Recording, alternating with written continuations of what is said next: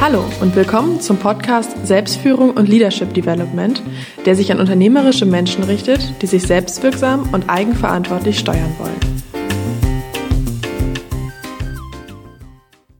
Hallo, mein Name ist Burkhard Benzmann. Ich begleite unternehmerische Menschen und unterstütze sie dabei, wirksam zu handeln. Liebe Hörerinnen und Hörer, vielleicht haben Sie sich auch schon einmal gefragt, was denn ein Solopreneur ist. Mir persönlich war das vor gut einem Jahr noch gar nicht klar, was denn genau die Unterscheidung zum Beispiel zu einem Freiberufler ist. Dann traf ich Mike Pfingsten, Mike übrigens mit AI, und konnte am lebenden Beispiel studieren, was es mit dieser noch sehr jungen Art des Unternehmertums so auf sich hat. Damit auch Sie einen Einblick bekommen, spreche ich in dieser Podcast-Episode 22 mit Mike Pfingsten vor allem über folgende Punkte.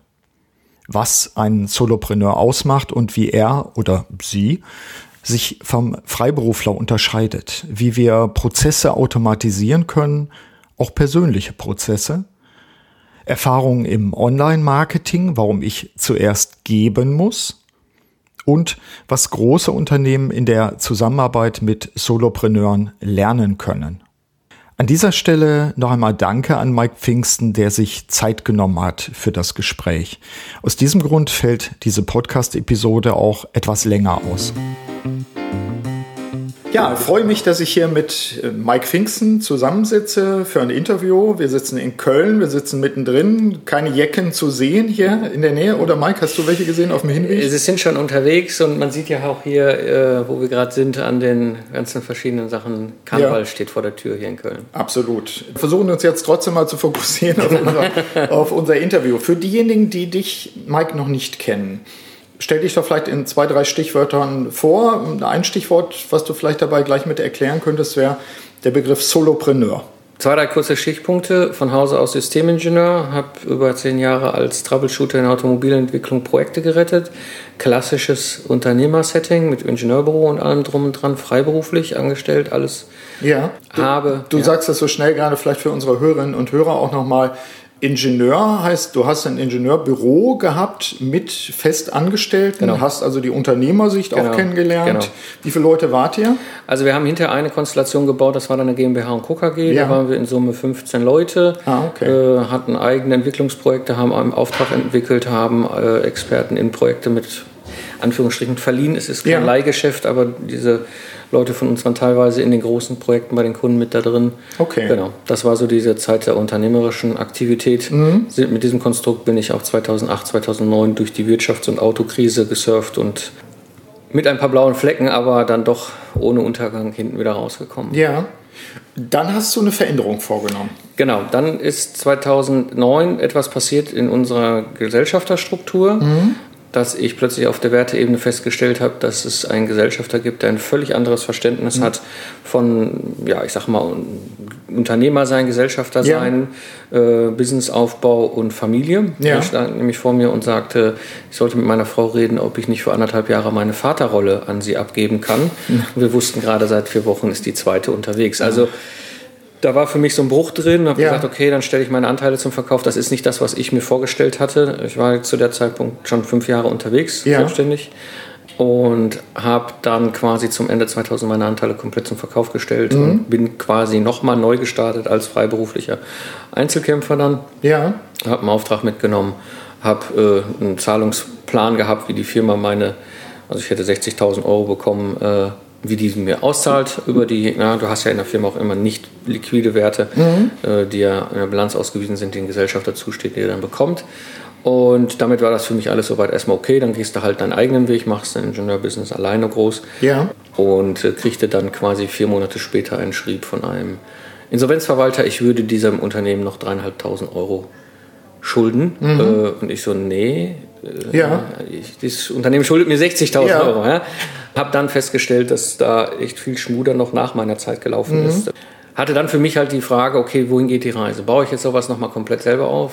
Und habe durch reine Neugier Anfang 2012 angefangen, einen Podcast zu senden, wo ich meine ganze Erfahrung mhm. als Systemingenieur, als Troubleshooter, der eine ganz besondere Form des Projektmanagers, des A-Projektmanagers ja. ist in der Automobilentwicklung, quasi in einen Fachpodcast zu kippen. Ja einfach nur aus Spaß. Ich wollte wissen, was das mhm. ist und äh, ja, und habe dann angefangen, habe plötzlich festgestellt, hoppala, ich äh, habe zum einen mein Marketing und Vertrieb voll automatisiert. Mhm. Ja, halt, halt kurz ein. Ich ja. finde das Spannende dabei, äh, du hast, du kommst aus einer Situation, wo du sagst, ich war in einem, äh, in einem ja, in einer Struktur als ja. Unternehmer tätig. Ja dann gab es eine Veränderung dabei, die, die gar nicht unbedingt von dir jetzt äh, angekuppelt worden ist. Du mhm. fandst dich dann in einer Situation wieder, wo du dich dann aus meinen Worten jetzt auch wieder entstricken wolltest und musstest. musstest ja, ja. Dazu gekommen, äh, ja, gar nicht jetzt total geplant, so verstehe ich das, Podcaster mhm. zu werden. Das äh, eint uns ja. Mhm. Wir finden ja beide Podcasts auch spannend. Mhm. Ist das schon ein Startpunkt für diesen, für diesen Aspekt Solopreneur? Weil ich denke, dass viele unserer Hörerinnen und Hörer äh, mit dem Begriff gar nicht so sehr viel anfangen können. Ab wann genau. merkt man, dass man vielleicht Solopreneur geworden ist?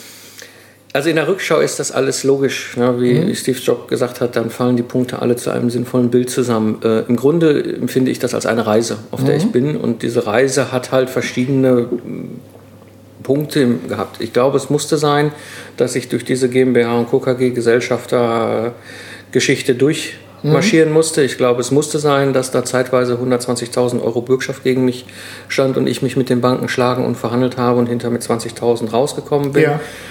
Ich glaube, das musste alles sein und ich glaube, das war auch ein ein so ein Dot, wie er das sagt, mhm. eben einfach mal die Neugier mit dem Podcasten mal was anzufangen, ja. weil ich schon seit 1999 als Speaker auf der Bühne stehe ah, und ein bisschen okay. gerne weitergebe. Mhm. Aber das ist nochmal was ganz anderes, wenn du Vorträge hältst, auch auf Fachkongressen und ja. so, als wenn du das jetzt irgendwie so alleine vor so einem Mikrofon hängst und denkst, was erzähle ich denn da rein? Ja. Naja, auf jeden Fall ich war so anderthalb Jahre am Senden. Da mhm. merkte ich plötzlich, okay, da ist jetzt was Entscheidendes passiert. Mhm. Es kamen nämlich plötzlich Kunden auf mich zu, aus dem Nichts heraus. Ja. Die wollten bei mir Aufträge abladen. Mhm. Und ich merkte, wie stark diese Situation ist, dass die mich eigentlich fast wie einen guten Freund kennen. Mhm. Ja, ich höre aber das allererste Mal von denen. Ja. Und das war so der allererste Schritt, wo ich festgestellt habe, opala, da passiert was. Ich tue da etwas in diesem digitalen Kontext, mhm. was eine völlig andere Hebelwirkung hat. Ja. Parallel dazu merkte ich, dass ich auch mehr und mehr an einen Punkt kam, wo ich sagte, so dieses klassische Unternehmer sein, Angestellte haben, mhm. ähm, so richtig rockt mich das nicht ja. mehr. Ja, ich habe als Troubleshooter große internationale Teams geführt. Also Führung ist ein Thema, was mir bekannt ist. Mhm. Und mit all seinen Herausforderungen, gerade international verteilte Teams und so weiter. Es war jetzt nicht das Thema, dass ich Problem hatte, Führung, eine Führungsrolle zu übernehmen. Ich merkte so, ich habe keine Lust mehr. Ja. Es ist, ist, so ein, ist es auch die ja. Komplexität dann, diese Verschachtelung? Also ich erlebe manche Leute, die dann sagen, ich mache das jetzt über viele Jahre, ja. ich habe meinen eigenen Business, ich bin auch ganz ja. stolz darauf, aber jetzt komme ich so nach 10, 15 Jahren durchaus erfolgreicher Tätigkeit dahin, dass ich sage, mir ist das zu komplex. Mhm. Ich muss mich mit zu vielen Nebensächlichkeiten mhm. beschäftigen. Ich bin eigentlich eher Gestalter. Also so genau. wie du, jemand, der sagt, ich werde jetzt mal Podcaster mhm. geworden. Ich habe es gar nicht geplant, aber ich habe das äh, als mein Medium jetzt mhm. entdeckt dabei. Mhm. Ist das, spielt das auch eine Rolle? Das hat mit Sicherheit ein Stück weit dazu beigetragen. Mhm. Ein Teil ist mit Sicherheit, dass ich irgendwann an einem Punkt stand für mich selber, dass ich sagte, wir haben ein, ein, eine gewisse Einstellung, sage ich jetzt mal, man kann es nicht pauschalisieren, mhm. aber eine gewisse Einstellung im Bereich der Arbeitnehmerschaft, wo ich manchmal Dinge als Arbeitgeber erlebt habe in einem kleinen Unternehmen, mhm. ja, wo da Forderungen und Vorstellungen plötzlich auf den Tisch waren, wo ich sage so, äh, zum einen sind wir kein Konzern. Ja.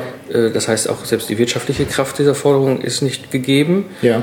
Aber das passt auch kulturell nicht in unseren Laden. Mhm. Und so habe ich mehr und mehr festgestellt, dass über die Jahrzehnte, vermutlich, das ist eine Hypothese von mir, auch eine gewisse Art Arbeitnehmer akademischer Arbeitnehmer mhm. äh, herangezogen worden ist, mhm. mit, mit manchmal doch etwas ungewöhnlichen Forderungen, sage ich jetzt mhm. mal vorsichtig. Und da geht es jetzt nicht um Generation Y. Und, ja. ne, ich meine, ich lebe ja auch heute unabhängig von Ort ja. und Zeit. Also das kann ich gut nachvollziehen, dieser Wunsch. Aber gewissen Einstellungen zum Arbeiten, mhm. die irgendwie nicht in den Kontext passen. Und ich hatte auch keine Lust mehr, jetzt dauernd irgendwie noch den, den, den weißt du, so in der dritten Generation den Aus Ausbilder zu spielen. Weißt, erst sind sie durch die Schule gegangen, dann ja. sind sie durch die Uni gegangen und jetzt muss ich sie noch ja. mal quasi fürs Leben vorbereiten. Verstehe. Und falle dann plötzlich im Grunde in so eine Vaterrolle rein mhm. oder so eine Elternrolle rein, mhm. wo ich sagte, also erstens werde ich dafür nicht bezahlt. Ja. Zweitens ist das hochgefährlich, mhm. als Führungskraft in eine Vaterrolle zu verfallen, ja. ja. weil du dann plötzlich professionelle Distanz nicht mehr hast. Also es geht nicht um äh, äh Nähe, Distanz im Sinne von, von, von ähm, Menschlichkeit, ja. sondern es geht um Führungsdistanz. Es ja, und auch Professionalität. Professionalität, ja. Respekt und so weiter. Mhm. Ja.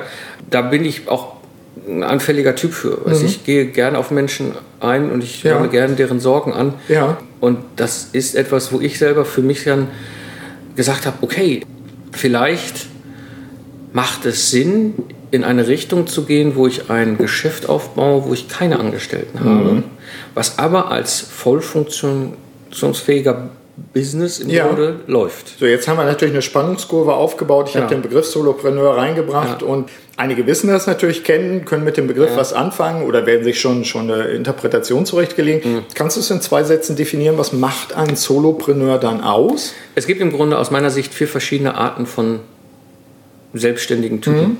Das sind die Freiberufler, Freelancer, Selbstständigen, die quasi einfach nur aufgrund ihrer Expertise oder, oder ihrer zeitlichen Verfügbarkeit im Auftrag arbeiten. Wie das abgerechnet wird, Stundenbasis, was immer noch ein ganz anderes Thema, aber die im Grunde eigentlich sagen, ich gebe meine Zeit, mein, mit der Zeit mein Wissen und Ja. dafür gibt es einen Nutzen in Form von X. So, das ist für mich klassisch so der Einzelkämpfer, Freiberufler, Freelancer. Der braucht aber auch keine Angestellten, auch keine virtuellen Angestellten. Ja. Werden wir auch gleich mit Sicherheit nochmal drauf kommen. Ja. Dann gibt es den klassischen Unternehmer. Der klassische Unternehmer baut ein, ein Geschäft auf, am meistens dann halt auch Investoren finanziert, mit dem Ziel, etwas in den Markt zu bringen, was in dem Markt eine Problemlösung schon darstellt. Sonst kauft der Kunde es nicht, Ja. wenn es keinen Nutzen hat. Klar. Aber der Hebel, den du brauchst, um in diesen Markt zu kommen, so groß, dass du eine Unsumme Geld dafür brauchst, was völlig okay ist. Also ne, das ist alles hier keine Wertung, alle Typen sind gleichwertig. Also Invest, Zeit, Geld. Genau, so und dann musst du halt hingehen und das ist das klassische Startup-Ding. Ja, du gehst dann hol, hin, sammelst dir Geld ein, stellst Leute ein, verbrennst das Geld wieder mit dem Ziel, hoffentlich schnell möglichst großen Marktanteil zu haben, um dann in ein Cashback zu kommen. Und damit dann die Investoren wieder auszahlen und glücklich zu machen. Was völlig okay ist, legitim. Das ist der Unternehmer, der ist ja sehr disruptiv häufig am Markt unterwegs.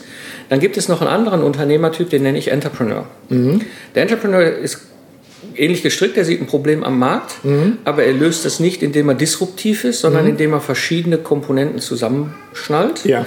und zu einer Lösung baut als Angebot. Ja? Meistens sehr viel also ergänzender im Markt. Ja? Ja. Das ist auch so meine Art, bisher unternehmerisch aktiv gewesen zu sein. Aber dieser Entrepreneur stellt auch Leute an als Teil dieser, dieses Systems. Ja. Und der Unterschied zum Solopreneur ist, der macht im Grunde das gleiche wie der Entrepreneur, ohne Leute, die er selber anstellt. Ja. Das ist für mich die Definition Ja. der verschiedenen Selbstständigen. Der Solopreneur, um da nochmal nachzufassen, und das ist vielleicht auch äh, ein Thema, was wir beide ja schon länger verfolgen, einfach auch so mit die Frage, in welchen Strukturen will ich arbeiten, äh, was Genau. ist meine persönliche Mission, so Ja. in meinem Modell der sieben Felder der Selbstführung, was ist Ja. meine Mission, Ja. also warum bin ich auf der Welt, was will ich in die Welt reinbringen, was ist dann meine langfristige Zielperspektive dabei und was sind Vehikel und Wege, das hinzukriegen. Der Solopreneur vielleicht noch als Ergänzung dann auch, so habe ich es jedenfalls verstanden, korrigiere mich, wenn ich das falsch verstehe, das Konzept, ist ja auch jemand, der mit den Mitteln eines Unternehmers durchaus arbeitet. Heißt, er versucht Produkte zu kreieren, er versucht diese Produkte auch, auch äh, marktfähig zu machen und auch die Prozesse zu automatisieren dahinter. Also nicht Zeit gegen Geld zu verkaufen, sondern eher etwas zu schaffen, was auch wiederholbar ist beispielsweise, was ich nicht dreimal neu erfinden muss, Ja. was nicht jedes Mal unique ist, sondern ja, das kann ich multiplizieren auch. Habe ich das richtig? Äh, Genau, also ich baue ein System. Alle drei Typen, der Unternehmer, der Entrepreneur und der Solopreneur, bauen ein System. Ja, und dieses System ist möglichst so konstruiert, dass es unabhängig ist von dem Eigentümer. ja. Ja, das ist der große Unterschied zu mir als freiberuflicher Ingenieur. Auch wenn ich in der heutigen Situation nicht mehr direkt Zeit gegen Geld tausche, Ja. Diese, dieses Kon- Business-Konzept habe ich einfach nicht mehr verfügbar am Markt, Ja. gibt es doch Sachen wie beim Mentoring, wo ich schon nur durch zeitliche Präsenz, Bezahlung läuft bei mir völlig anders kalkuliert, nicht mehr gegen Stunden, sondern gegen den Wert, den ich liefere. Ja. Aber äh, nichtsdestotrotz gebe ich Zeit. Ja? So, das bedeutet schon, wenn ich jetzt quasi morgen entscheiden wollte, ich habe keinen Bock mehr, habe ich keinen Einnahmestrom. Das ist bei Unternehmer, Entrepreneur, Solopreneur anders. Ja? Das bedeutet, du baust dir als Solopreneur ein System, wobei auch die Reise vom klassischen Freiberufler, Freelancer, Einzelkämpfer, sage ich jetzt mal, vielleicht mit einer angestellten Assistentin oder Ja. so, ja, aber im Grunde in dem Setting, ähm, zum echten Voll-Solopreneur eine Reise ist, die natürlich auch Zeit braucht. Du musst wahnsinnig viel lernen. Du musst, Ja. musst auch viel, aus meiner Erfahrung viele, viele Experimente machen. Mhm. Ja, ähm, du, hast, du hast die Situation, dass du, das gilt eigentlich für alle drei Unternehmertypen, mhm. aber du hast ein Gefühl, mhm. eine, also ich komme halt nun mal aus dem äh, wissenschaftlichen, naturwissenschaftlichen Kontext. Ja. ja. also Evidenz ist für mich ein sehr hohes Gut. Mhm. Ja, ähm, das bedeutet, ich habe eine Hypothese, ja. Mache ein Experiment mit mhm. dem Ziel, die Hypothese zu bestätigen und mhm. dann ist das Ergebnis des Experiments ja war richtig, war falsch. Ja. das hat keine mhm. Wertung meiner Person, das hat keine mhm. Wertung mit Erfolg des Geschäfts zu tun, sondern ich mache halt eben genau diese Hypothese mit dem Ergebnis, dass ich mir darüber einen Weg baue und ja. auch viel lerne. Ja, ja und das, das ist im Grunde der große Teil, weil ich als klassisch, egal wie du dich bezahlen lässt, mhm. als, als freiberuflicher One-Man-Show, Freelancer, mhm. wie auch immer Experte, ja. Da muss ich nicht viel tun. Mhm. Da weiß ich, wie das im Grunde funktioniert. Ich habe mhm. mein, mein, meine Branche, mein, meine Leute, wie, wie Akquise, wie läuft Einkauf und so weiter das muss ich einfach immer wieder bedienen, das ist klar. So. Aber beim Solopreneur heißt das, äh, du hast in einem anderen Interview, habe ich nachgelesen, gesagt, heute muss man keine Akquise mehr betreiben, meine Kunden kommen, mich, äh, kommen auf mich zu. Mhm. Vorhin ja schon angedeutet hast, indem du digital präsent mhm. bist, indem mhm. du äh, Podcaster bist, indem genau. du Newsletter produzierst, ja. indem du Blogartikel schreibst. Wie sorgst du für diese Präsenz? Also wie sorgst du dafür, nicht mehr die anderen zu suchen, sondern gefunden zu werden? Das, das waren jetzt ein paar, mhm. paar Instrumente auch dabei. Weil für mich ist immer interessant, unsere Hörer sind ja auch durchaus Angestellte mhm. in einem Kontext und fragen sich vielleicht manchmal, bin ich jetzt, keine Ahnung, 45, soll das die nächsten 20 Jahre so weitergehen? Mhm. Sollte ich mich vielleicht auch selbstständig machen? Was gibt es eigentlich für Fallbeispiele? Mhm. Du bist für mich auch in Anführungszeichen mhm. Fallbeispiel einfach. Wie sorgst du dafür, dass man dich findet? Also bei mir hat es relativ simpel angefangen. Ich habe halt angefangen einfach zu podcasten mhm. und ich sage es ganz ehrlich, ich empfinde für mich persönlich Podcasten als eines der einfachsten Formen, Medienformen, um, ja. um mein Wissen irgendwie ins Netz zu bringen. Ich mhm. kann natürlich auch bloggen oder wie, Online-Video, also hier YouTube und so machen. Ja. Geht alles auch, ist alles gleichwertig. Ich empfinde beim Podcast das am einfachsten. Das heißt noch nicht, dass es nicht, nicht am Anfang eine Lern steile Lernkurve ist, irgendwie beim Inlineskaten. Das heißt, wenn, wenn du es irgendwann kannst, dann packe ich einfach erstmal Wissen ins Netz, mhm. audiomäßig ins mhm. Netz. Also du musst so. erstmal geben. Ich gebe und finde deinen Kanal sozusagen, der genau, passt. Genau. Mhm. Was ich spannend finde jetzt mhm. speziell am Podcasten im Verhältnis zum anderen ist eben, mhm. äh, du kannst nur authentisch sein. Ja. Ja. Beim Blog kann man ein bisschen so waschi-waschi drumherum mhm. schreiben und Video kannst du nur maximal drei Minuten machen, sonst das ist so die typische ja. Länge, wie ein Video geguckt wird. Ja, ähm, ein Podcast kann auch schnell eine Stunde oder zwei laufen. Die Hörer mhm. haben ja eine Pausetaste. Mhm. Und du kannst dich so lange nicht verstellen. Das heißt, der Hörer wird auch sehr schnell verstehen, so, okay, der hat Ahnung von dem redet, oder ja. das ist irgendwie ein Dampfplauderer, der ganz ja, heiße Luft Angelesen oder was ja, auch genau. immer. Mhm. Ja, ähm, mhm. Und das ist eben ein, zweiter Charme, der, ja. der bei dem Podcast entsteht. Gut, aber wie, wie finden die Leute den Podcast? Ähm, es gibt mehrere Möglichkeiten, Content im Netz zu finden. Das eine, die größte Suchmaschine kennen wir alle, mhm. Google. Klar. Ja, da tippst du in Google rein und sagst hier bei meinem Fall jetzt zum Beispiel dann hinten raus können wir vielleicht auch nochmal gleich, warum mhm. Lastenheft, aber in meinem Fall ist es eben Lastenheft erstellen. Mhm. Also Lastenheft erstellen. Genau. Du, du, sagst es, weil, weil, für dich ist das so selbstverständlich dabei. Ne, nehmen wir es trotzdem mhm. als Produkt. Also mhm. vielleicht als Zusammenfassung im Moment, du hast investiert, ähm, du hast dafür gesorgt, deinen für dich passenden Kanal zu finden. Du mhm. hast dabei experimentiert. Mhm. Du hast festgestellt, das funktioniert gut. Äh, Rhythmus beispielsweise, Live-Zen oder mhm. nicht Live-Zen, mhm. alles so Erfahrung. Klammerbemerkung für die Hörerinnen und Hörer. Wir packen natürlich die Links auch zu deinen Gerne. Seiten, packen Gerne. wir in die, in die Show Notes rein, Klammer zu. Also du hast experimentiert und bei dir ist rausgekommen, ich fühle mich wohl zu podcasten, das ist mein Ding. Wenn wir podcasten, das, das kriegen glaube ich fast alle zurückgemeldet, merken die Hörer schon, hast du jetzt Bock dem zu hören oder genau. zuzuhören oder nicht, ist das authentisch oder ist das aufgesetzt? Richtig.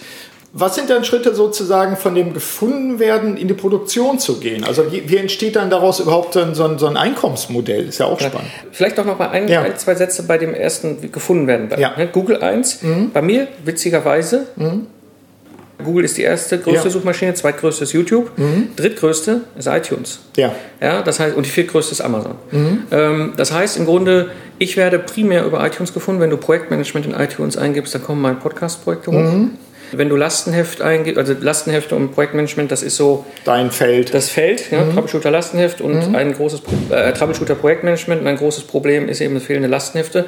Wie wenn du einen privaten Haus baust, machst einen Bauantrag und du hast ihn aber nicht, aber baust ja. das Haus trotzdem. Kannst du dir ungefähr vorstellen, was als Ergebnis rauskommt. Fatal. Ja? Genau, so. Das mhm. heißt, das Lastenheft fehlt. Genau. So, das ist die Ursache, warum Projekte im technischen Kontext häufig scheitern. Mhm. Und ich helfe ihnen eben sehr schnell ein Lastenheft zu bekommen. Ja. Heißt aber, das heißt, deine Nische, Nische, Nische ist mhm. Lastenheft erstellen. Das ist mein Business Case in Ja. der Nische. Ja, es- ich verdiene ausschließlich Geld mit dem Thema Lastenhefte erstellen. Ja, nach außen sichtbar bin ich in dem größeren Kontext Troubleshooting, Projektmanagement, Systemingenieur, Community-Aufbau und so weiter. Ja. So, und aus dieser Community kommen Leute auf mich zu und sagen, wir hätten da mal gerne, wir haben da Bedarf. Ja. Und das ist eben das Zweite. Und jetzt kommen wir zum Akquirieren. Wie kannst du Geld damit machen? Genau. Direkt der einfache Format ist das, was ich dann äh, aus dem Stand heraus dann lernen durfte. Da schlagen dann plötzlich Leute aus Branchen bei dir auf, wo du immer dachtest, es wäre ein Traum, wenn ich dort mal Geschäft machen könnte. In meinem Fall ist es Medizintechnik. Ja. Ja, ich komme aus der Autoentwicklung. Ich habe mit der Medizintechnik nie was zu tun gehabt. Ich habe es in meiner Auto- und Wirtschaftskrise probiert, in diese Branche reinzukommen. Ähm, Das ist eine total geschlossene Branche, die wird über den großen Topf vom, vom Ge- Gesundheitsministerium jedes Jahr definiert. Das heißt, die Leute, die da drin sind, egal ob es Ärzte sind, Kassen sind, Medizintechnikhersteller, äh, wer auch immer alles, Ja. ja, die haben den Kuchen schön auf sich äh, verteilt ja, und passen natürlich auf wie verrückt, dass nicht von außen jetzt irgendjemand reinkommt. Das heißt, in diese Branche reinzukommen, ist nahezu unmöglich. Das Ja. ist meine persönliche subjektive Erfahrung. Ja. Ähm, oder eben mit viel Geld, also mit einem Investormodell. Ähm, und habe dann die Situation gehabt, dass plötzlich ein Entwicklungsleiter auf mich zukam und sagte, hör mal Mike, ich habe den Podcast gehört, kannst du dir das vorstellen, bei uns einen Vortrag zu halten? Was ich sehr seltsam fand, weil der haben ja meinen Podcast schon gehört. Genau, ja. nach dem Motto, ihr kennt doch schon alles. Genau. Ja. So, das, war, das war das erste Mal, wo ich quasi festgestellt habe, okay, ja, obwohl ich jetzt eine Episode gesendet habe, habe ich die Situation, dass mir jemand Geld bezahlt, dass ich dieses nochmal Ja. Vor anderem Publikum. vor einem eventuell. Publikum, Ja. Mhm. in diesem Fall war es eben halt äh, Fresenius Medical Care und dort eben die obere Führungsetage Ja. Mhm. im Ingenieurskontext, äh, Vortrag gehalten habe. So. Bezahlt natürlich. Spannend, also auch finanziell spannend. Ich Mhm. habe an einem Tag plötzlich mehr Geld verdient, als sonst eine ganze Woche Projekte retten. Ja. Das ist die eine Geschichte. Gleich dachte ich, oh, das ist schon spannend. Ein paar Wochen später gleiche nochmal Entwicklungsleiter von B. Braun Melsung, ja, anderer großer deutscher Medizintechnikhersteller. Mhm. Ja. Kam auf meine Seite, hat sich zwei Wochen das alles reingezogen, Mhm. hat festgestellt, verdammt nochmal, das mit den Lastenheften ist hier ganz spooky bei uns. Ja. Er hat bei mir angerufen und hat gesagt, wir brauchen da mal Workshop, Moderation, Mhm. Ja. Unterstützung. Und hat mir mitgeteilt, dass ich vergessen habe, auf meiner Webseite Mhm. vom Podcast meine Kontaktdaten zu hinterlegen. Okay. Das heißt, der hatte Ja. so einen hohen Bedarf, Ja. beziehungsweise der, der Sog ja. Aus, von mir war so hoch, Mhm. ja, dass er sich auf die Socken gemacht hat, im Internet unsere Büroadresse, die Ja. Telefonnummer rauszubekommen. Cool. Das sind so abgefahren Ja. So, das Ja. heißt, das ist die einfache erste Schritt der Monetarisierung. Der Podcast, das Wissen ist frei. Das heißt, es ist auch immer ein großes Invest. Es, ja, es ist, es ist auch wirtschaftlich ein Invest. Mhm. Das finde ich nämlich sehr spannend, wenn wir über Marketing reden im Unternehmenskon Unternehmer- oder Ja. Unternehmenskontext.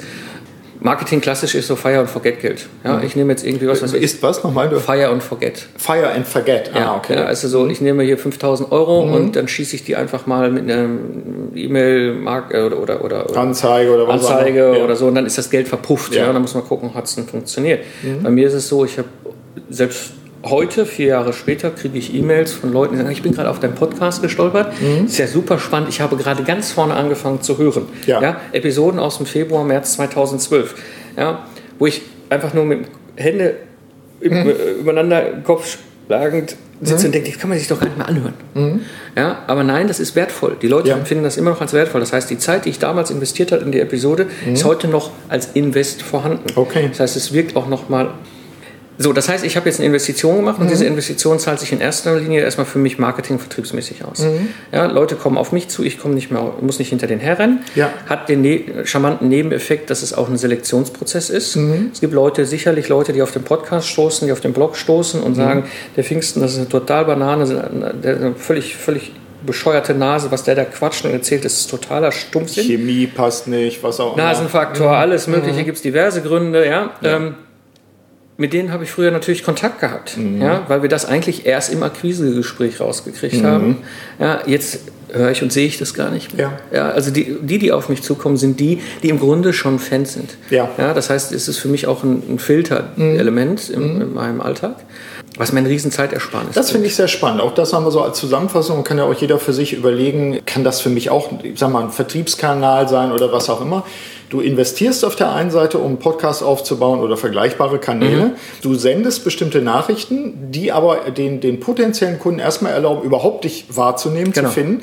die, die würden dich gar nicht finden, wenn es Richtig. das Internet in dieser Form mit diesen Richtig. Kanälen nicht gäbe. Und ein zweiter Punkt, sie bekommen eine Kostprobe von dir. Das heißt, sie können Mhm. dich schon verproben dadurch, indem man sagt, aha, worüber redet der, wie redet Mhm. der darüber, was bietet der an, solche Geschichten dabei. Und das finde ich umgekehrt auch nochmal sehr spannend, derjenige, der akquiriert hat in seinem Leben schon mal weiß, wie lästig das manchmal auch ist. Es ist nicht nur witzig, Ja. dass ich einfach bestimmte Fehlmatchings auch vermeide. Ja, total. Weil die Leute nicht dich anfragen, wie du Richtig. gerade sagst, wenn die Wellenlänge nicht passt oder wenn man sagt, ja, der, der, hat gesagt, was er kann und anbietet und das passt bei uns nicht, also brauchen wir auch gar nicht irgendwie Kontakt aufnehmen. Finde ich sehr spannend nochmal. Das ist ein ganz anderer Kanal, den man lernen muss erstmal. Dazu kommt noch was dazu und das ist für viele eine ganz große, große Denkhürde. Ähm, mag vielleicht bei mir ein Sonderfall gewesen sein, weil ich da irgendwie anders gestrickt bin im Kopf. Mhm. Ich habe immer schon mein Wissen frei 100% rausgegeben und mein ganzes Umfeld hat immer mich dafür verprügelt, dass ich das getan habe. Ja. Und genauso habe ich es auch im Podcast getan. Und alle dachten, das ist doch genau das, weswegen du bezahlt wirst. Mhm. Nee, das funktioniert anders, gerade im Internet. Es gibt im Grunde im Internet eben genau drei typische Gruppen. Die eine Gruppe hört das und sagt, bescheuert, der Pfingsten bescheuert, so ein Quatsch. Ja, weg sind sie. Äh, ist für mich eine Zeitersparnis. Dann gibt es eine zweite Gruppe, die ist quasi schon auf dem Level, dass sie ihr Problem lösen kann, braucht noch so einen letzten Schubs. Ja. Ja, das sind die typischen Leute, die sich gemeldet haben früher in der klassischen Akquise, gesagt haben, ey Pfingsten, wir brauchen deine Hilfe. Und dann kriegen sie ein Angebot und dann sagen sie, ja, okay, das ist vielleicht ein bisschen zu teuer, weil sie merken, das braucht nur noch einen kleinen Schubs. Ja? Ja. Aber Pfingsten ist nun mal nicht billig. Ja? Ja. Der kostet schon mal eine ganze Stange Geld, Ja. wenn der auftaucht. Oder dann schon allein im Akquisegespräch den letzten Schubs bekommen haben, Mhm. sodass sie dann nicht bestellt haben. Obwohl sie total glücklich und zufrieden waren. Chemie passte, alles passte, alles Ja. super, aber es wäre Aber- immer dieser eine Schubs. Im Genau. Grunde ist nie Geschäft draus geworden. Die schubse ich vollautomatisch mit dem Podcast, ohne dass ich da Aufwand habe. Ja. Und dann gibt es aber die dritte Gruppe und das ist spannend, die ist klein, aber hochwertvoll. Ja. Das sind nämlich die, die feststellen, verdammt nochmal, der Schritt ist so groß, ja, wir können uns jetzt selber auf den Weg machen und ich, ein Entwicklungsleiter von Hilti, den begleite ich als Mentor jetzt seit längerer Zeit, Ja. der sagte das zu uns auch, äh, zum, zum, Projektleiter, den ich als begleite äh, als Mentor. Und der sagte, ja klar, wir hätten uns jetzt auch selber auf den Weg machen können mit dem ganzen Thema Lastenhefte, Spezifikation, Projekt und so weiter. Mhm. Ja. Wir wären mit Sicherheit zehnmal auf die Schnauze gefallen, das ist mir jetzt mal so platt zu sagen. Mhm. Ja? Und das hätte mit Sicherheit eine ganze Menge Geld gekostet und totale Verzögerung äh, im Projektzeit. Ja. Ja, und wir wären vielleicht in zweieinhalb Jahren dann doch irgendwie hinten irgendwie halbwegs rausgekommen. Mhm. Ob wir es dann drauf haben, wissen wir immer noch nicht, aber wir hätten mit Sicherheit eine Lernkurve gehabt. Ja. So, ja? Das ist so das Klassische. Oder sie sagen, hm, wir könnten jetzt eigentlich jemanden wie den Mike dazu holen Mhm. als Mentor und verkürzen unsere Lernkurven, indem wir die ganzen Fehler nämlich alle nicht machen. Ja, und hebeln die Wirkung damit ja auch. Genau. So, das heißt im Grunde, ich bin so eine Art Versicherungspolice, wenn man es jetzt mal finanzmathematisch Oder sieht. auch Beschleuniger. Ich reduziere Kosten und beschleunige die Zeit. Ja. äh, und diese Kunden die sind hochgradig spannend, weil das Ja. sind die, die nämlich sagen, okay, wir haben es verstanden, es ist völlig klar, was zu tun ist. Ja. Und es ist aber auch völlig klar, dass wir es nicht drauf haben. Ja. Ja? Und wir könnten uns jetzt natürlich auf den Weg machen, als totaler Beginner zum Experten zu werden. Und Ja. zumindestens, ja, so, also sie haben verstanden, okay, es macht vielleicht Sinn, Fahrrad fahren zu können. Ja, und jetzt können sie entweder hingehen und sagen, ich lerne jetzt Fahrrad fahren, solange bis ich, bis ich vielleicht ein Amateurrennen mitfahren kann, das reicht, ja. Aber Profi werde ich garantiert nicht. Ja, und sagen in diesem Kontext eben Home und dem Markt dazu. Das ist eine hochspannende Gruppe, Ja.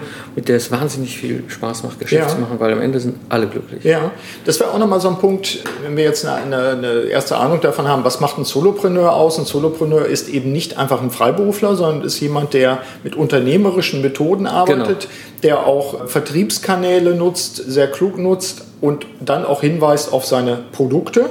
Genau. Lastenheft erstellen bei dir vielleicht noch als Ergänzung heißt, du hast da auch ein System. Da sollten wir jetzt auch noch Genau. das Nämlich, Teil drauf du, du, der, ein Solopreneur zeichnet sich ja durch Produkte aus. Man könnte jetzt meinen, ja Moment, wo ist denn jetzt der Mike Ja, ja. Pfingsten, der, der, der Solopreneur? Standardisieren, vereinfachen, automatisieren. Ich hatte ja einen Genau. Blogbeitrag zum, zum, ja, wir sind ja mitten im Leben in Köln, ab Ja, und zu ja. rauscht hier mein Ja, LKW durch. Wir sind, Stichwort vereinfachen und so weiter, ich hatte ja diesen Vares-Stern in einem Ja, meiner Blogbeiträge mal gemacht, auch durchaus von dir inspiriert, das Thema Automatisierung.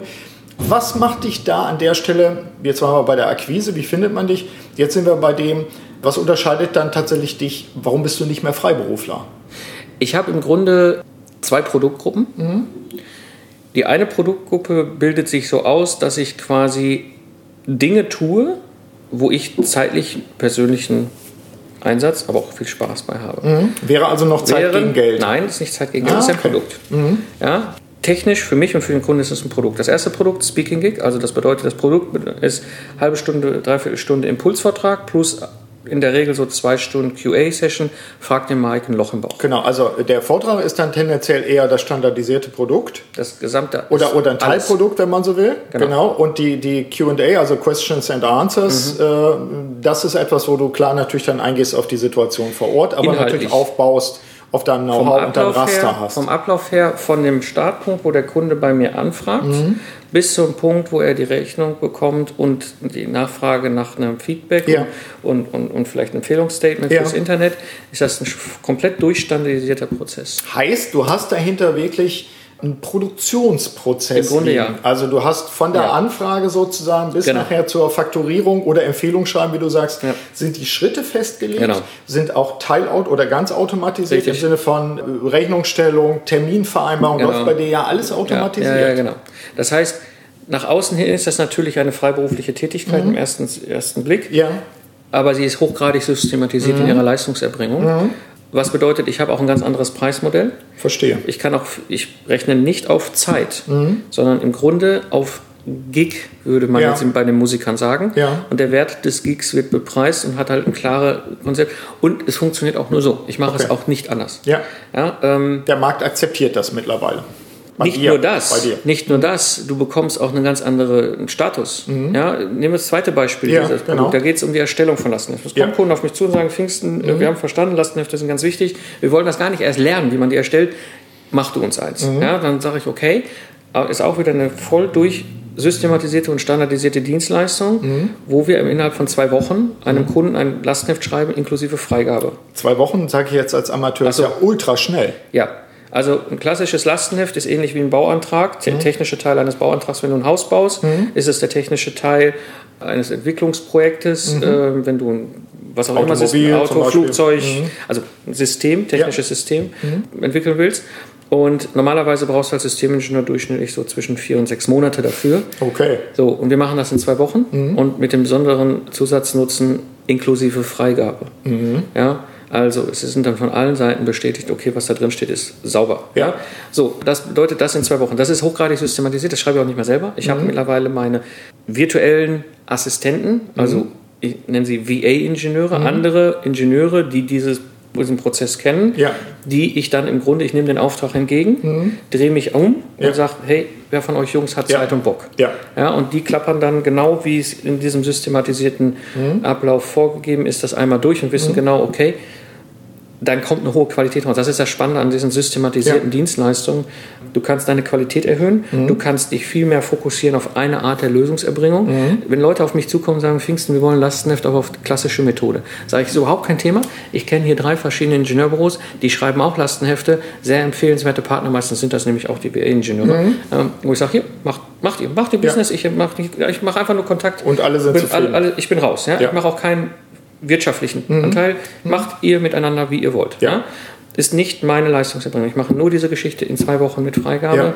Die anderen Sachen meine ich. So, das ist der zweite mhm. Teil des mhm. Produktes, systematisierte Dienstleistung ja. in diesem Form. Und das dritte ist eben halt das Mentoring. Aber auch da ist es so. Mhm. Ja, auch das ist systematisiert. Mhm. Ja, es gibt eine Vorphase, wo wir den Wert ermitteln. Dann ja. gibt es quasi ein, ein, ein natürlich vor Ort Workshop Kickoff. Mhm. Ja, muss ich einmal mindestens mhm. kennenlernen. Danach läuft Klar. das meistens über Monate, teilweise Jahre mhm. in wöchentlichen Web-Sessions, wo mhm. wir uns quasi einmal in der Woche für eine, ungefähr für eine Stunde ja. treffen, dann wird besprochen, gibt es Probleme, sind Fragen mhm. da und so weiter. Mhm. Sind die Sachen, die committed worden sind für die letzten sieben Tage umgesetzt? Hat das geklappt? Was steht für die nächsten sieben Tage an? Ja. ja und auch das ist total systematisiert. Und du nutzt digitale Tools. Wir haben ja auch Komplett. zusammengearbeitet, zum Beispiel mit Trello haben wir ja, genau, das als Grundlage genau. genommen. Also auch das bietet dir die Möglichkeit, nicht mehr wie früher deine Zeit auf der Strecke zu verbringen. Richtig sondern du hast die Möglichkeit, mhm. wirklich auch zu Hause zu sein. Stichwort Lebensqualität. Ja, mein Thema ist ja immer Selbstführung. Ja. Du hast drei Kinder. Ja. Und du siehst deine Kinder tatsächlich auch mal, weil du durch die A, durch die Automatisierung sehr wirksam bist. Ja. Wäre für mich ein, ein Ding zum Mitnehmen. Und der zweite Aspekt, weil du dich fokussierst auf die Sachen, die du besonders gut kannst, mhm. also im Markt dadurch auch eine Stellung hast mhm. dabei. Und weil du letztlich in der Erbringung dieser Dinge Automatisierungs- und. Standardisierungsgrade hast, die eben wirklich in der Produktion laufen. Das finde ich sind nochmal so Aspekte, wo ich sage, im Endeffekt kommt da hinten dabei raus, ich muss nicht jedem Kunden hinterherlaufen, Richtig. sondern die suchen mich, weil ich klar positioniert mhm. bin. Und ich muss auch nicht alles neu erfinden, weil ich mich einfach darauf beschränke, dass ich etwas eine Nische, Nische, Nische, sagst du ja auch immer, dass ich Richtig. mich wirklich auf diese Nische auch fokussiere. Finde ich auch nochmal sehr spannend. Wenn ich da nochmal an, ansetze, auch, auch das wieder so aus der Perspektive unserer Hörer, vielleicht auch deiner Hörer dann, ich finde es spannend, diese, diese, dieser Typus des Solopreneurs. Früher gab es aus meiner Sicht eben nur die anderen so mhm. ungefähr und die Freiberufler. Also du bist entweder Angestellter mhm. geworden oder hast vielleicht noch deine eigene Firma gegründet mit vielen Angestellten. Jetzt nehme ich wahr, seit ungefähr 15 Jahren, 10, 15 Jahren, ich habe es zunächst in den USA wahrgenommen, mhm. dass wir lernen müssen, zusammenzuarbeiten. Vielleicht genau. das ist auch nochmal so ein Thema. Was nimmst du wahr in deiner Zusammenarbeit mit Mittelständlern und Industrieunternehmen? Meine Wahrnehmung ist die, wenn wir nicht bestimmte Bedingungen setzen als Solopreneure und Anbieter, mhm. dann laufen wir Gefahr, im Dickicht der Konzerne zum Teil zu verschwinden. Also dann hast du eine Einkaufsabteilung gegenüber sitzen, die sagen, ja, sie müssen mich auch verstehen, ich muss hier 10% einsparen, kategorisch und so weiter. Mhm. Und das, das geht jetzt gar nicht an dieser Stelle. Ich will jetzt gar nicht davon sprechen, wie wir uns verkaufen. Das wäre vielleicht auch nochmal interessant.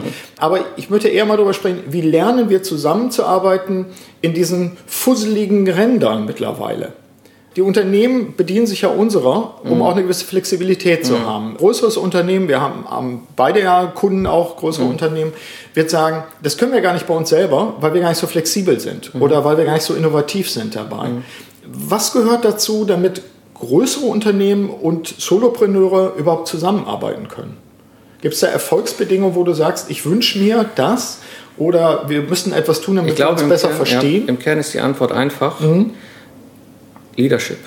Ich habe die Situation, dass ich ja jetzt seit über drei Jahren ausschließlich diese standardisierten Dienstleistungen mache. Wir sollten mhm. vielleicht noch auf das Thema digitale Produkte kommen. Ja. Das ist nämlich auch noch ein Feld, was dazu ja. gehört, was wir noch gar nicht beleuchtet haben. Ja.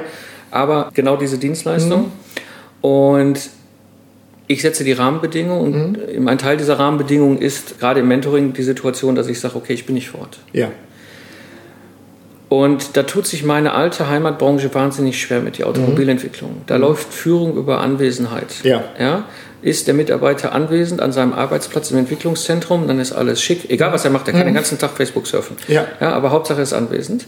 Was ja eigentlich mittlerweile gerade in der heutigen Welt sehr, wie soll ich sagen, es ist einfach nicht mehr zeitgemäß. Ja, und auch nicht wirksam. Ja, mein letztes Troubleshooting-Projekt, was ich äh, nach über zehn Jahren ja. äh, abgegeben habe, übergeben habe, da hatte ich am Ende, also schon, schon eigentlich so schon zur Mitte hin das, mhm. das, die Situation, dass ich immer wieder Reibereien hatte mit den Führungsetagen von meinem Kunden. Mhm. Ja, weil ich hatte die Situation, also bei mir war es so, ich war der Troubleshooter, habe so eine Rolle Systemingenieur, Projektmanager inne.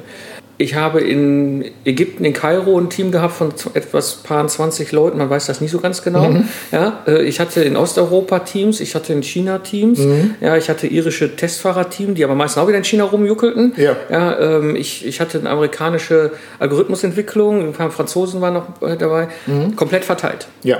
Und gerade bei den Ägyptern war es so, das war die Zeit, wo der Morsi vom Militär abgesägt worden ist. Das heißt, wir durften nicht hin, die konnten nicht zu uns, wir haben uns mhm. nie persönlich kennengelernt. Mhm. Das heißt, die gesamte Kommunikation läuft über Chat, über, mhm. über Videokonferenz, über, über Websession, ja. über E-Mail, ja. über Telefonate, alles Mögliche. Aber nie den, in, in dem persönlichen Eins zu eins, wir mhm. hocken uns jetzt mal in ja. einem großen Meetingraum. Ja.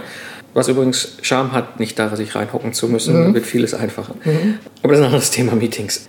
Das heißt, für mich war es völlig klar, dass dieses Projekt weitestgehend von mir aus gesteuert ja wird. Und ich hatte genau einen deutschen Softwareingenieur, der in Stuttgart saß, bei meinem Kunden, der in meinem Team war. Der Kunde von meinem Kunden war ein momentan gerade sehr pressewirksam aktiver Automobilhersteller aus dem Norddeutschen. Mhm. Ja, nicht Motorsteuerung, ich war in einem anderen Sektor, aber ja. der saß in Wolfsburg. Ja, das heißt, ich sitze in Köln, ein Teammitglied von mir sitzt in Stuttgart, der Rest meines gesamten Teams sitzt komplett um die Weltkugel ja. verteilt und der Kunde meines Kunden sitzt in Wolfsburg. Allen war es völlig egal, wo ich sitze. Mhm. Ich hätte auch in Hawaii sitzen können, ja. um das Projekt zu steuern. Ja. Nichtsdestotrotz hatte ich totale Reibereien mit dem Management, die eigentlich immer sagten, du musst ja hier vor Ort sein, 9 to 5. Mhm. Ja, was, was sowieso schon nicht geht als externer Freiberufler, ja. dann kommst du ganz schnell auch in Problematik mit Scheinselbstständigen.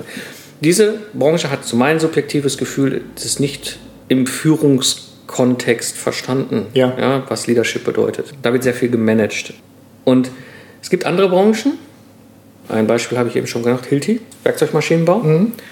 Die haben die Situation, Hilti sitzt ja in Liechtenstein. Mhm. Ja? Das heißt, die sitzen quasi an der Grenze zwischen Österreich und Schweiz in den wunderschönsten Hochalpen. Das heißt, eine total tolle Gegend. Da kann man super Skifahren im Winter oder super wandern im Sommer. Aber da möchtest du nicht wohnen. Ja, nicht zwölf Monate lang. So, das heißt, die haben ein Problem. Sie sind ein Hidden Champion in ihrem Bereich, gute Leute zu bekommen. Ja, weil die Leute gehen dann halt doch lieber zu BMW nach München oder ja, Ja. zu ABB nach Zürich oder wo auch immer hin, statt sich irgendwo in so, so ein äh, Alpental zu setzen.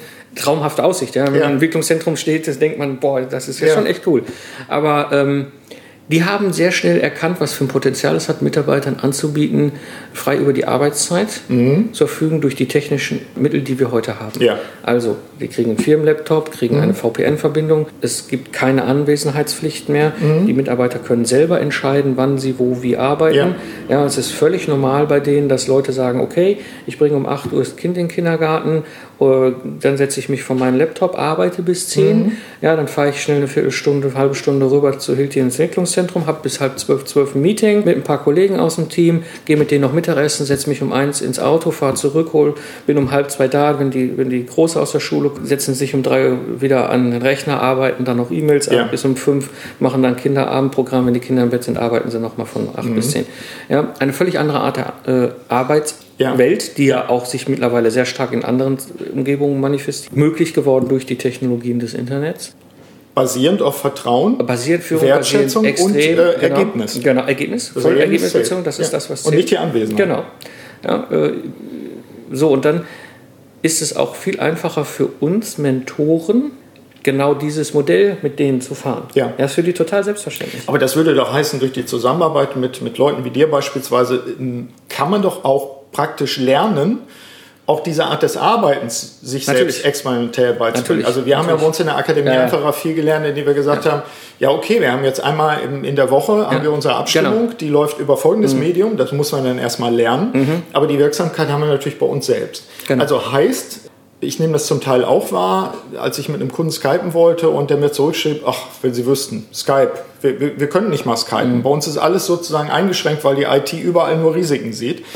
Leadership heißt in dem Fall auch zu sagen, wir gehen mal von einem Vertrauensmodell aus, Richtig. dass die Leute grundsätzlich, wenn sie nicht fehleingestellt sind, dass die Leute grundsätzlich leistungsbereit und leistungsfähig Ja. und willig sind zumindest. Mhm. Und wir müssen ihnen den Rahmen dafür geben, dass sie das auch können. Und das könnten sie auch in der Zusammenarbeit, in Anführungszeichen, mit so Freigeistern wie uns ja lernen. Ja, okay. Für mich ein wichtiger Punkt. Mhm. Und das ist, das ist halt, mit, die, mit dieser Art Kunden funktioniert das total gut. Also es gibt da mittlerweile in der Industrie einige, ich weiß nicht, ob das Ausnahmen sind oder ob das schon Firmen sind, die auch, was Arbeitskultur angeht, sich selbst auf die Reise gemacht hat. Also Hilti hat sich selbst definitiv schon lange auf die Reise gemacht, weil sie gar keine Chance hatten, gute Leute zu bekommen. Aber ich denke mal, diese Reisen werden mittlerweile viele auch mittelständische Unternehmen antreten müssen. Ja, Ja. arbeiten. Offenbar. Äh, wie heißt, es gibt doch ja jetzt auch irgendwas mit Arbeiten 4.0 äh, oder 2.0 oder irgendwie sowas. Ja, also auch Industrie Generation 4.0 Y und sozusagen, sowas, diese ganzen Geschichten. ja. Mhm. Und das bedeutet, die Arbeit mit Menschen, die jetzt nicht im Angestelltenkontext unterwegs Mhm. sind,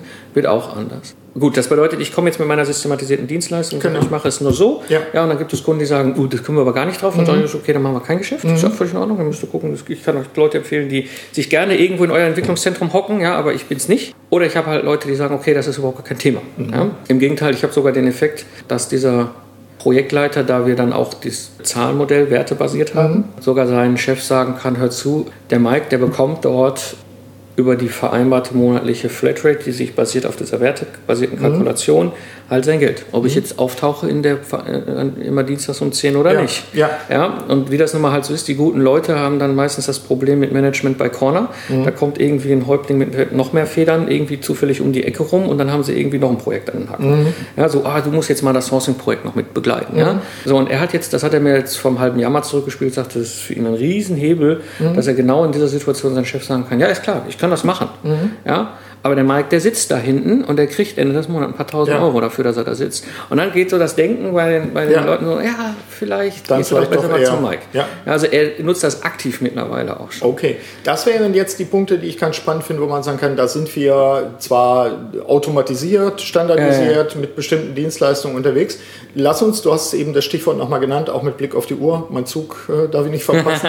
Lass uns auch nochmal zumindest kurz streifen das Thema Online-Produkte, Ja. weil das ja ja wiederum eine ganz andere Geschichte ist, wir machen die Erfahrung jetzt in der Akademie im Moment mit unserer Audio-Lecture der ersten, demnächst mit der zweiten, dass wir sagen, ja, das ist jetzt gar nicht so ein komplexes Ding, wo wir eine Organisation länger begleiten bei Ja. äh, Organisationsveränderungen oder solchen Geschichten, sondern eher, wir haben die Führungsperson im Blick von bestimmten Ebenen mit bestimmten Problemen, Herausforderungen, im Moment bei uns jetzt Digital Overload.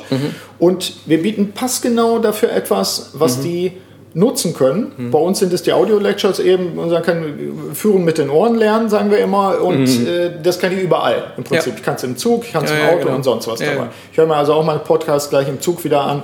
Nicht meine eigene natürlich, sondern die von, von uns, von Kollegen halt, sowas in der Art. Online-Produkte. Gib uns dazu noch ein paar Stichwörter. Also ich bin in diesen Honigtopf reingefallen durch Zufall, sofern es den Zufall gibt, dass ich zum einen schon immer den hohen Wunsch hatte, mal mein Wissen niederzuschreiben als Fachbuch. Ich habe schon vor acht Jahren mal so einen Ku- Buchkurs mitgemacht, wie schreibe ich ein Buch und so. Das heißt, ich hatte schon ein hohes Interesse. Gleichzeitig kam aus meiner Hörer-Community auf den Hörertreffen mehr Leute auf mich zu und sagen, Das, das müssen wir erklären. Ach so, ja. Hörer-Community heißt für uns beiden klar, aber heißt die Leute, die deinen Podcast hören oder die bei dir digitale Produkte sozusagen kaufen, Ja. äh, können dich auch treffen, weil Genau. du zum Beispiel anbietest, ich bin dann und dann da und da, wer da hinkommen will, Genau. der kann da hinkommen. Genau. Also das ist noch aus der Zeit der, des aktiven Troubleshooter-Daseins gewesen. Ich war ja früher vier bis fünf Tage die Woche irgendwo in Europa unterwegs. Und äh, ja, und dann hängst du halt irgendwo in so einem Business-Hotel abends. Ja, und klar, da kann ich mich jetzt mit dem Laptop hinhängen, äh, hängen an der Bar, ein Bier äh, auf den Tresen stellen und arbeiten. Oder äh, ich schmeiß einfach ins Netz, diese, ich bin halt, was weiß ich, in dem, dem Hotel, wer Bock hat, kommt vorbei. Ja. So, und äh, klar, es gibt natürlich mal Hörertreffen, wo keiner kam, hatte ich auch schon. Ich hatte aber auch schon Hörertreffen, wo da plötzlich 35 Leute standen. Wie cool. Ja, wo du dann denkst, so, äh, wo kommen die denn alle her? Ja. In der Regel sind es so zwischen 5 und 10. Ähm, und das Spannende dabei ist, es sind zwei verschiedene Hebelwirkungen. Das eine ist, die Leute merken plötzlich, oh, da sind noch andere meiner. Also meistens sind es ja bei mir Systemingenieure, Projektleiter. Ähm, und spätestens, also die ersten 10 Minuten sind meistens so, ah, der Mike, mal Hallo sagen, persönlich Danke sagen, lala. Und nach 10 Minuten stellen die das halt fest, so, oh, da sitzt ja ein Systemingenieur aus, der, aus, aus dem Rail und er ist Systemingenieur aus Medizintechnik. Ja. Und äh, sag mal, wie löst denn du das Problem? Das heißt, du könntest eigentlich weggehen. Danach bin ich hast- abgemeldet. Dann bin Genau. ich meistens komplett abgemeldet, dann vielleicht kommt noch mal ein oder zwei Fragen mal Auch irgendwann. gut. So. Auch gut. Für mich wieder interessant zu sehen, was die diskutieren, weil das wiederum interessanter Content ist für mich, für meinen Podcast. Genau. Anderes Thema nochmal. Aber dort kam auf diesen Hörertreffen Mhm. die Frage, kannst du nicht mal ein Buch schreiben dazu? Und das matchte total mit meinem eigenen Wunsch. Und habe ich gesagt, gut, mache ich. Aber nur, wenn ihr bereit seid, das mal gegenzulesen. So, und dann habe ich das Buch geschrieben, ein Fachbuch geschrieben, Mhm. habe das Buch ins Netz gestellt, also ne, in eine Dropbox gestellt, habe gesagt, hier, wer mag, kann es mal gegenlesen, Mhm. kann mir mal ein Feedback geben. Und es haben sich 15 Hörer gemeldet, Mhm. die das Buch fachlich gegengelesen haben. Das heißt, 15 andere Ingenieure haben das Buch gelesen. Nicht alle alles. Leute, die sagen, oh, das ist jetzt mein Fachgebiet, ich lese nur das Kapitel. Ja. Andere haben ein anderes Fachgebiet, haben nur das Kapitel gelesen. Zwei, drei haben alles gelesen. Das heißt, ich hatte ganz weit vorne schon Quali Qualitätssicherung durch Ja. andere Kollegen, ja, die das als Dankeschön gemacht haben. Und das dann hinterher Lektorat und dann anschließend war die Frage, wie mache ich das jetzt? Möglichkeit wäre Amazon Kindle-Geschichte gewesen, Book on Demand, das ist ja das, was du gemacht hast. Aber irgendwie war das alles für mich noch so, also irgendwie, es konnte es nicht so packen. Ja. Und habe das Ding dann einfach auf meine eigene Webseite zum Verkauf gestellt. Mhm. Habe gesagt, so, hier kannst du von meiner Webseite runterkaufen. Und dann passierte nichts. Ich habe das online gestellt und dachte so, jetzt müsste ja, ne, jetzt müsste hier mein, mein, meine Kasse klingeln, mein Bankkonto zusammenbrechen. Ja. ja und ich äh, spaziere jetzt nur noch in den Bahamas in Ja. Badehose rum. Überraschenderweise nicht. Überraschenderweise passiert gar nichts. Ja? Ja. Dann sitzt du da und denkst so, boah, ja. Und wir war drei, ich kann das noch sehr gut mit dran erinnern, drei Tage später, wir haben zu der Zeit im Haus ein bisschen umgebaut, war ich mit der ältesten Baumarkt und dann standen wir halt mit dem ganzen Materialkarren da in der Kassenschlange und was machst du halt, wenn du da so rumwartest, also schnell iPhone raus, Mails schicken Ja. und plötzlich kling, kling, kling, sie haben für 50 Euro ein Buch verkauft. Und ich so, what? Ja, Okay. Ich merkte, in einer extrem privaten Situation habe ich plötzlich Umsatz Mhm. Ja. gehabt. Ja. Das heißt, ich merkte, wie, und das ist das, was die Amerikaner auch so schreiben, dieser allererste online verdiente Dollar Mhm. ist das, wo sich jeder von uns irgendwie dran erinnern kann. Und das ist das Faszinierende. Und da bin Ja. ich jetzt mittlerweile auf einer Reise auch mittlerweile schon sehr weit, wo ich, ich baue im Grunde ganz vereinfacht gesagt, eine, muss ich vorstellen, wie eine Stadtbibliothek. Genau, das wäre die Frage, was passiert jetzt Genau. in den nächsten Genau. zwölf Monaten, 18 Monaten? Genau. Ich Ausblick. baue im Grunde jetzt gerade eine Stadtbibliothek, in der ich mein gesamtes Wissen in kleine digitale Päckchen schnüre und schöne Schleifchen drum mache und sie in ein Regal stelle. Und diese Bibliothek hat eben einen freien Mitgliederbereich, da kann jeder rein, Ja. muss sich nur anmelden, kann da rein und kommt, hat Zugriff auf den freien Ja. Content. Teile aus dem, aus dem Podcast, aus dem Blog, alles Mögliche. Sind alle ganz glücklich, die Sachen da zu finden. Und da musst du dir vorstellen, gibt es quasi eine, eine Glastür. Ja, und durch diese Glastür siehst du ganz viele Regalmeter wie in der Bibliothek, so mit verschiedenen Themenschwerpunkten. Ja. Und, ne, das zu den verschiedenen Problemen. Artikel, Videos, Podcasts. Genau, was, Was bei mir du total gut sind. Mitschnitte von Webinaren, äh, so 10 Minuten How-to-Lernen-Videos, alles, E-Book, alles. Templates, ganz viel. So, und den Zugang dazu bekommen Sie halt durch Mitgliedsausweis, Ja. den Sie dann sich kaufen können mit einem monatlichen Mitgliedsbeitrag. Heißt, du baust jetzt, du verkaufst jetzt nicht mehr einzelne Produkte, also das vielleicht auch, Ja. sondern du baust auch ein, eine Community auf, die sozusagen äh, Mitglieder, Eintrittspreis, Eintrittskarte, wie gesagt, Mitgliedsausweis oder wie muss Wie, man das sich ja, musst du dir vorstellen? vorstellen, was weiß ich, wie, wie, wie, wie Fitnesscenter. Ja, Ja, okay. gut, viel- hängt ein bisschen, weil alle dahinter nicht mehr hingehen, aber, Ja, aber ja, im Grunde, ja, wie so ein, wie so ein Club, Buchclub. Ja. Buchclub ist vielleicht Okay, das, das finde ich spannend. Aber das heißt also, wenn wir unter den Hörern, davon gehe ich mal aus, mir fällt sofort einer ein, der auch Prokurist und Ingenieur Mhm. ist in einer größeren Organisation und der sagt sich, Mensch, das Thema Lastenhefte erstellen ist für mich ein spannendes Thema. Denn wir haben so viele Projekte im, im Abwasserbereich, wir müssen dies machen, wir Mhm. müssen das machen, aber eigentlich erfinden wir mal alles neu. Ähm, eigentlich müssten wir uns mal äh, den einkaufen und der müsste uns mal auf den Punkt bringen und gleichzeitig möchte ich mich aber weiterbilden. Mhm. Dann haben wir eigentlich die beiden äh, Aspekte, die man bei dir auch durchaus einkaufen kann, in Anführungszeichen. Also das eine ist, du kannst im, in deinem Rahmen sozusagen begleitend zur Verfügung stehen. Du hast dafür deine eigenen Modelle und auch da standardisierte Dinge. Und die andere Geschichte ist, wenn ich mich als Führungskraft weiterentwickeln will. Wir haben ja das Jahr 2016 ist ja die lernende Führungskraft. Genau. Unser Kongress hat ja genau, Genau. dieses Motto am 22. September nämlich. Aber da wäre bei dir der Aspekt zu sagen, nö, ich habe da niederschwellig meinen Buchclub in Anführungszeichen. Und zu diesem ganzen Thema, was auch ein Systemingenieur wissen müsste, was ein Prokurist im technischen Bereich vielleicht auch für die eigene Weiterentwicklung, genau. das kann ich da einfach auch, da Genau. kann ich gucken. Das- Wie kriegen wir das mit? Wir beobachten, was auf deiner Seite passiert? Oder Genau, ich kann dir Bescheid uns, sagen Ja, wir und klicken dann- uns ein bei dir im Genau. Newsletter oder Genau. solche Dinge. Genau. Das finde ich gut. Ja. Dann lass uns das Ganze nochmal abrunden, so mit, mit einer klassischen Schlussfrage. Was ich äh, wahrnehme ist, wie gesagt, wir haben einmal die lernende Führungskraft als Thema 2016. Wir haben aber auch damit verknüpft das Thema Digital Overload. Wir haben nun beide jetzt gerade, Gott sei Dank, kein Klingeln gehabt, äh, kein Brummen gehabt von einem Handy, weil wir das beide gut abgestellt haben. Wir haben auch keinen Ping gehabt von WhatsApp oder sowas. Es ist ja nervig in der Bahn mittlerweile, diese ganzen Störgeräusche zu haben. Hast du noch drei Tipps zum Thema Umgang mit digitaler Überlast? Drei Tipps? Tipp Nummer eins: Ich schalte sämtliche äh, Mitteilungsfunktionalitäten von meinem Smartphone aus. Ja.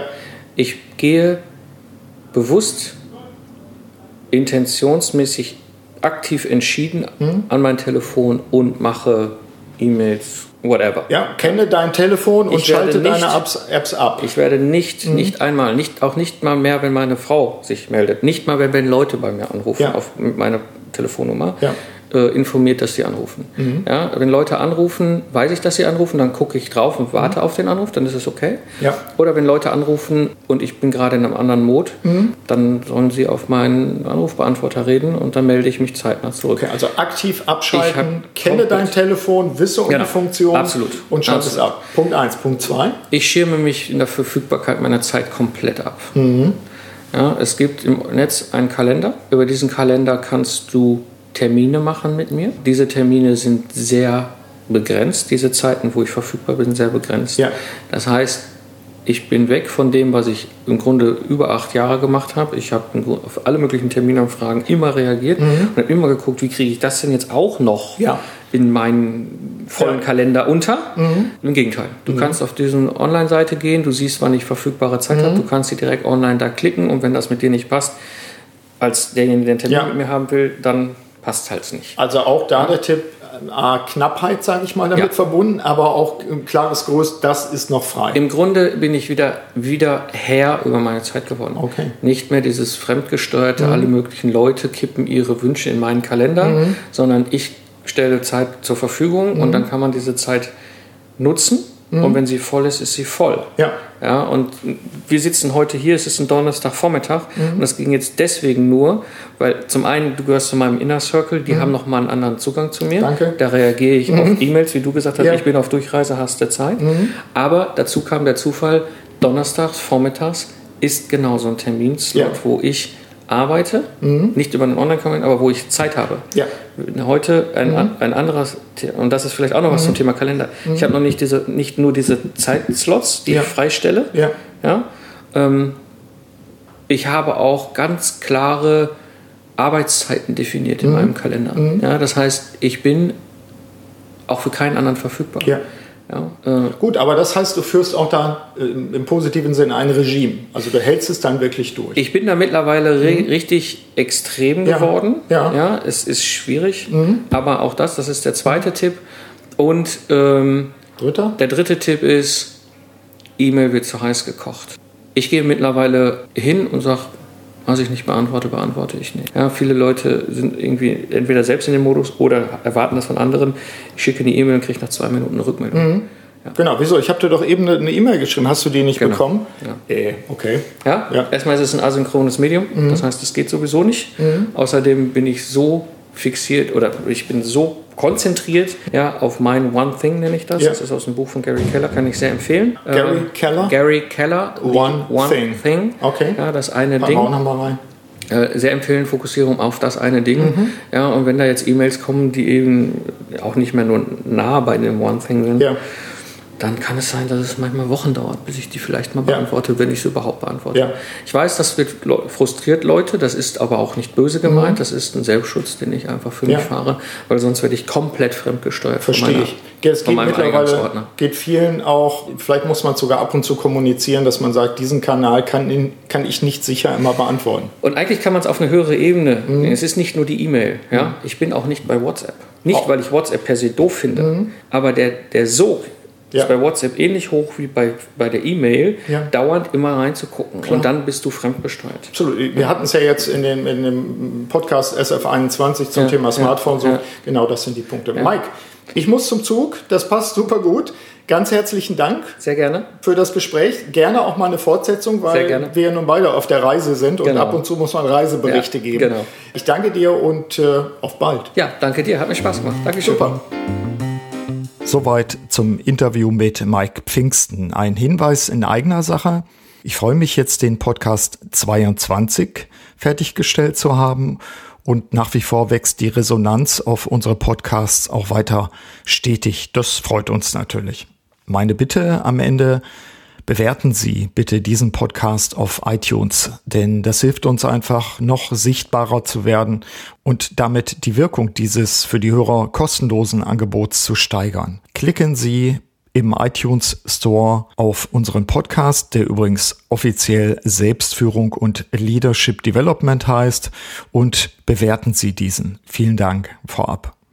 Ich freue mich, dass Sie auch bei dieser Episode dabei waren und wie immer wünsche ich Ihnen eine wirksame Zeit, Ihr Burkhard Benzmann.